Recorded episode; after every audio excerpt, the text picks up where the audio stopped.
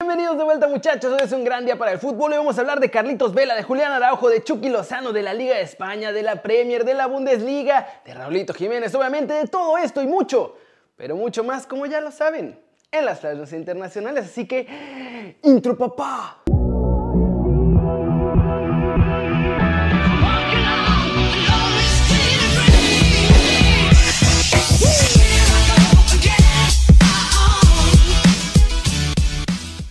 Arranquemos con la nota One Fútbol del día. Carlitos Vela quiere ir a Olímpicos. Jimmy Lozano quiere que vaya a Olímpicos. Pero el Tata no cree que deba ir con la Sub-23 si se negó a ir con el Tri. Y esta fue la conversación que dejaría a Vela fuera de Tokio 2020. Miren. Claro, yo hablé con, con el Tata.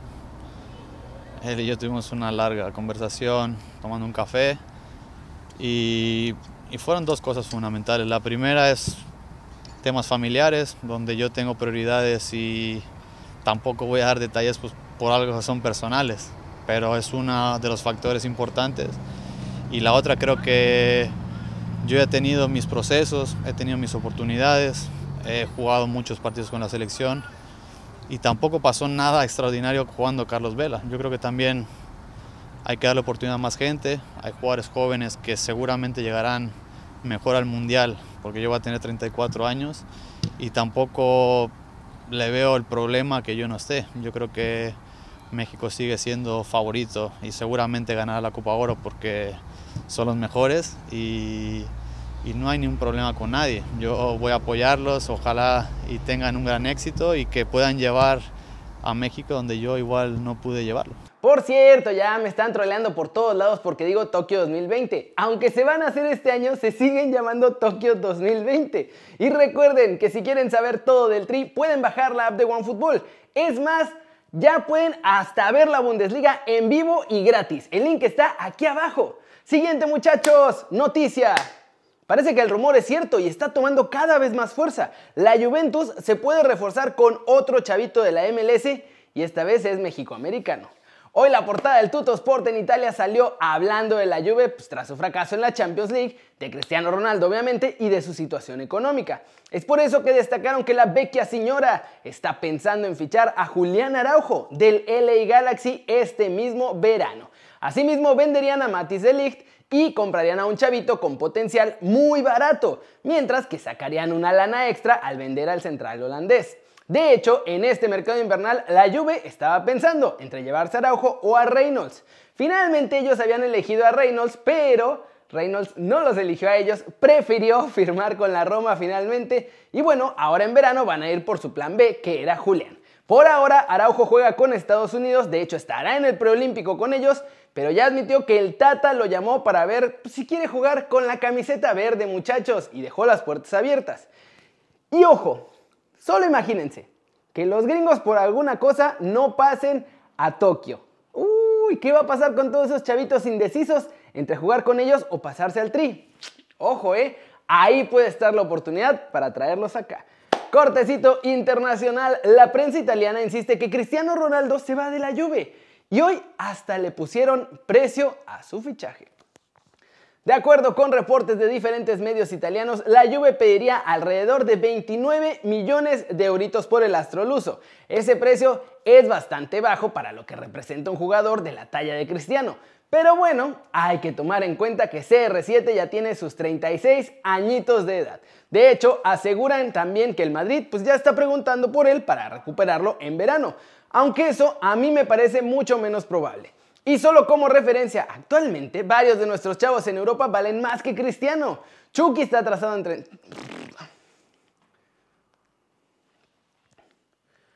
Chucky está tasado en 35 millones, Raulito que debe rondar los 40 millones y Tecatito que tiene su cláusula de 30 milloncitos. Ustedes, si tuvieran un equipo ahora mismo, ¿a quién preferirían fichar? ¿A alguno de los mexicanos o se irían directo por CR7. Y bueno, muchachos, pues ya que estamos en estas, vámonos, vámonos con el resumen de los mexicanos en el extranjero, logrando todo. En España, Héctor Herrera fue convocado para el partido ante el Getafe. Eso sí, el más guapo de todos nosotros se quedó los 90 minutos como el chinito nomás milando desde la Vancomer. El Atlético empató sin goles con los azulones. También en España, Diego Lainez y Andrés Guardado fueron ya convocados para jugar mañana con el Betis en el derby andaluz ante el Sevilla. Guardado seguramente será titular y veremos si Dieguito puede recuperar su puesto tras haber tenido el bicho. En Italia, sorpresa absoluta. Aunque Chucky está listo para jugar, Gennaro Gattuso no lo quiso arriesgar para el duelo ante el Milan y lo dejó fuera de la convocatoria.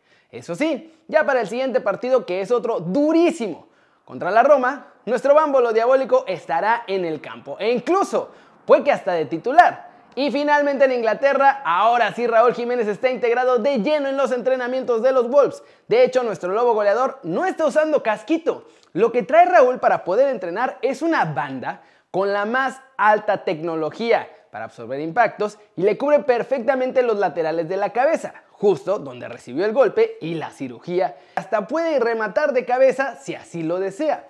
Nuno aclaró incluso que Raúl no sabe si va a usar protección al momento de volver a jugar o si de plano nuestro chavo va a decidir lanzarse sin ningún tipo de protección, pero que por ahora la utiliza porque le da mucha más confianza para entrenar al 100%. Y además, como que no queriendo la cosa, el entrenador de los Wolves reveló que Jiménez va con la selección mexicana, va a la convocatoria del Tri como lo habíamos adelantado y se integrará con sus compañeros aún sin poder jugar los partidos ante Gales y Costa Rica. Y para terminar lo de Raúl Jiménez, Jürgen Klopp le echó muchísimas flores. Ojo a lo que dijo es un jugador irreemplazable. Since November, really, and you've got obviously experience of, of how hard it can be to lose players of that quality in any side. Absolutely. Anyway, I have a lot of sympathy for what um, Nuno is doing because he's doing an incredible job, and uh, this is just a strange year, and um, uh, you cannot um, replace one to one a player um, uh, with the quality of, of Raul Jimenez. So that's clear, but um, they, they did quite well. They maybe don't play, they, they had their struggles, of course, like everybody, not all, but pretty much everybody um, else as well. And um, so, but meanwhile, they look again really settled. It's Wolves again, it's a proper defending side, and, um, and that's, that's what we will face. Como ven, cada que Klopp habla de Raúl son puras flores. Le gusta mucho lo que puede hacer nuestro chavo, la verdad. Pero la pregunta del día tiene que ir más por el lado de Raúl. ¿Ustedes creen que Raulito debe usar protección para jugar cuando vuelva a las canchas? ¿O que si de plano no quiere usarla en el campo, que juegue sin ningún tipo de protección? Díganme aquí abajo.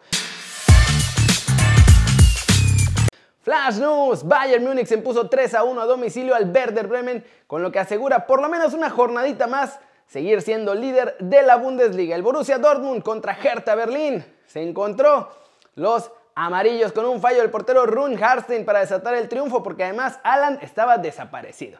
Los goles fueron de Julian Brandt y luego el chavito de 16 años, Yusufa Mukoko, hizo el 2 a 0. Manchester City también ganó en Fulham 3 a 0. Los Sky Blues les bastaron 13 minutitos para acabar con los Cottagers, muchachos, y le sacan nomás 17 puntos a su más cercano perseguidor, el Manchester United. Segunda derrota consecutiva del Everton. El Burnley los tomó por sorpresa y en 25 minutos ya ganaban 2 a 0. Reaccionaron los Toffees, pero no fue suficiente para un equipo que ganó sufriendo. Una genialidad de Karim Benzema en el tiempo añadido mantiene con vida Real Madrid, muchachos. Sufrieron bastante en el Di Stéfano ante un rival de la zona baja, el Elche, que de hecho estaban súper felices si se iban con ese empate a un gol, pero en la recta final, ese Karim Benzema y su doblete fueron la diferencia. El Sassuolo se impuso 3 a 2 al Gelas Verona en un partido en el que sus reacciones fueron en momentos clave. ¿eh? Marcaron primero a los 4 minutos, luego hicieron el 2 a 1 empezando el segundo tiempo y después de que los empataron al 43, firmó el 3 a 2, dos minutitos después de ese empate. El Udinese no pudo pasar del empate tampoco en su visita al Genoa, en un encuentro en el que De Paul y Pandev, que son viejos conocidos además de la Serie A, emergieron para marcar por sus equipos. ¿Cómo la ven muchachos? Eso es todo por hoy. Muchas gracias por ver este video. Perdónenme la vida que no hubo desde la redacción. Yo sé que se las quedamos a deber hoy, pero el lunes volvemos a la normalidad. Mañana viajo a México, así que ya. El lunes todo normal, todo casual y todo va a ir bien. Y eso es todo por hoy. Muchas, muchas gracias por ver el video. Denle like si les gustó, ya saben. Métanle el zambombazo durísimo a esa manita para arriba si así lo desean. Y suscríbanse al canal si no lo han hecho. ¿Qué están esperando? Este va a ser su nuevo canal favorito en YouTube. Denle click a la campanita para que hagan marca personal a los videos que salen aquí diario. Yo soy Kerry y como siempre me da mucho gusto muchachos ver sus caras sonrientes, sanas y bien informadas. Y aquí nos vemos el lunes en Desde la Redacción, pero mañana normal con Kerry News. Chao.